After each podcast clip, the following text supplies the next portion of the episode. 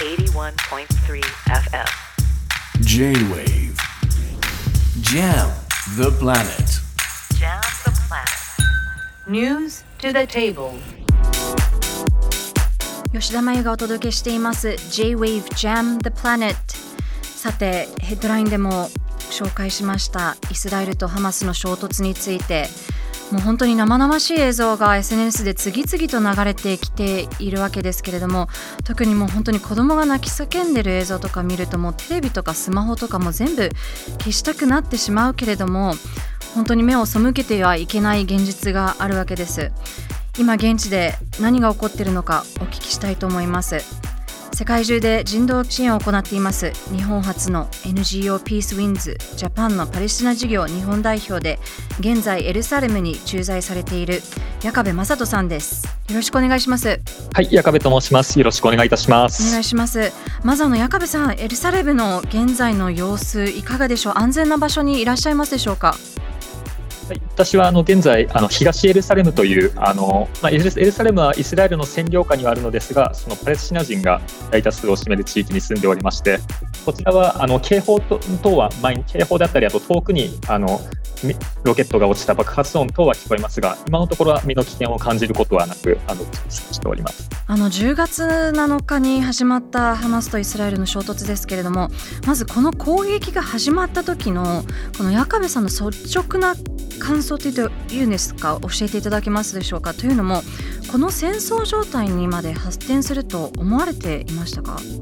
はい、ハマスがこうしてあの5000発のロケットを発射し、そしてイスラエルの領内に軍事侵攻ということで、あのこれは間違いなくイスラエルがあのやられた以上にですね、うん。あのガザに対して徹底的な報復をすると、そして市民の犠牲が大量に出ると、それは危惧しておりました。で残念ながらそれは今現実になっております。なるほどそのハマスの攻撃っていうのは当然ながらもう絶対に許されるものではないんですけれども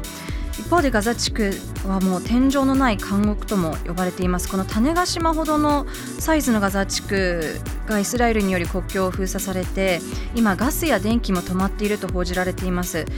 その矢壁さんが感じているガザの直近までの様子あと聞こえてくる現地の声人々の暮らしっていうのいうのはどんなものなんでしょうか？はい、まずあの私が強調させていただきたいのは、今回こうやって大規模な衝突に発展したためクローズアップされてますけど、ガザではもうずっと人道危機というものはもう十数年にわたって続いていたうんということです。そうですよねイスラエル軍の攻撃や封鎖によってパレスチナの罪のない民間人はずっと痛めつけられてきたというのが現状です。はい具体的に申し上げますと、例えば若者の70%が失業状態にあります。うんそして数ヶ月に1回はあの空爆があって、それによってトラウマを抱えてしまった子どもも非常に多いと、そしてあの基本的なその人間らしい生活というものもできない状態なんですね。一日にその紛争の前でも電気が1日に11時間しか通らなかったり、あとは燃料も不足していたり、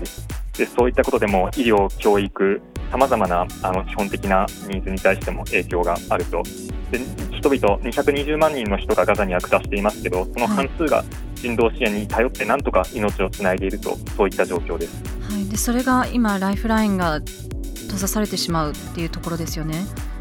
はいなるほど。あのー政府の発表ですと、あのーまあ現地の日本人は安全だというふうに伺いまして、あの安心したんですけれども、このさまざま安全な安全を懸念して帰国している人がいる中で、この矢壁さんをはじめとするボランティアの方々がとどまっている理由っていうのは何なんでしょうか？そうですねやはりあのガザの人々っていうのは本当にそういった厳しい状況の中でそれでも助け合って生きてるわけですねはい。一人一人自分たちが本当に頑張らないと本当にこのガザは愛する故郷は終わってしまうとそういった危機感を強く持っていますですのでその公共サービスのそういった不足を補うために本当に地域社会がいろんな学校だったり医療機関を運営していたり。であとはその日本人に対して非常にこう強い期待そして好意的に思ってくれてるんですね。すね。やはりあの広島や長崎の悲劇から復興した日本というものにはい。今、ガザ、自分たちが置かれている現状というものを重ね合わせて、いつか日本みたいにガザを立て直したい、そして日本の援助団体というのは、本当に規模が小さくても、本当に脆弱な人のために必要な支援をしてくれていると、うんこういった期待を寄せて、本当に一生懸命あの協力してくれます。ですので、やっぱり彼らが今、こうやって困難な状況にいる中で、一旦停戦になったら速やかに緊急支援ができるように、やはり我々はここにとどまって、あのできる限りの準備をしたいと思っております。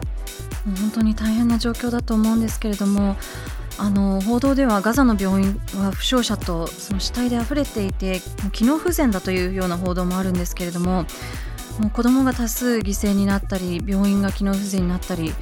こういった状況はどういうふうに見ていますか？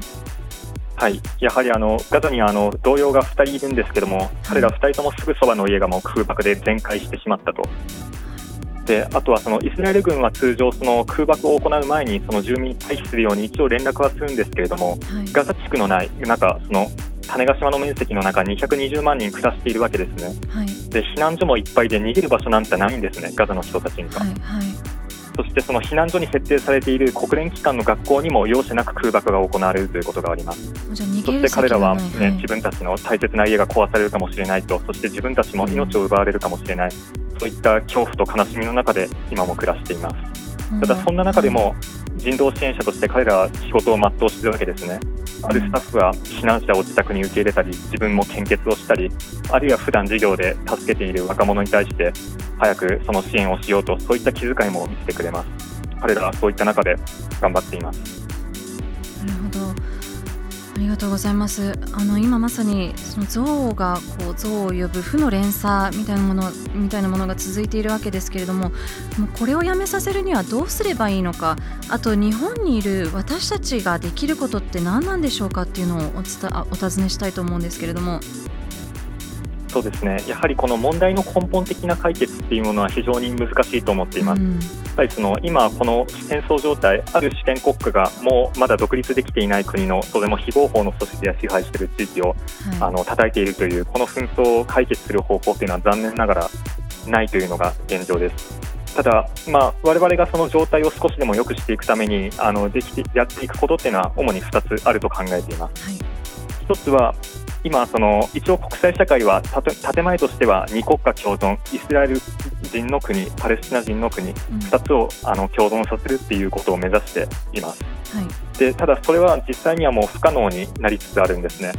イスラエルはそのヨルダン川西岸地区に対してどんどんパレスチナ人を追い追い出して入植という活動をやっていますしガザ地区もこうやって封鎖等されて本当に民間人が毎回紛争のたびに多く犠牲になっていますなので、やはりそのイスラエルが今のこの安全政策、安全保障政策というものをやっぱり改めてあの二国家の共存、本当にパレスチナ人のと自分たちと対等なパレスチナ人の国家を作ることを認める、こういったやはりあの圧力をかけていく以外には、あの根本的な解決につながる道というものは見えないのかなと思っております。はいそしてもう一つは、我々日本人ができることとしては、やはりそのパレスチナの人々が将来に希望を見出すための支援を行っていくということです。はいこれはただ単に飢えてる人に食料を与える与えるとか、そういった話ではなくて、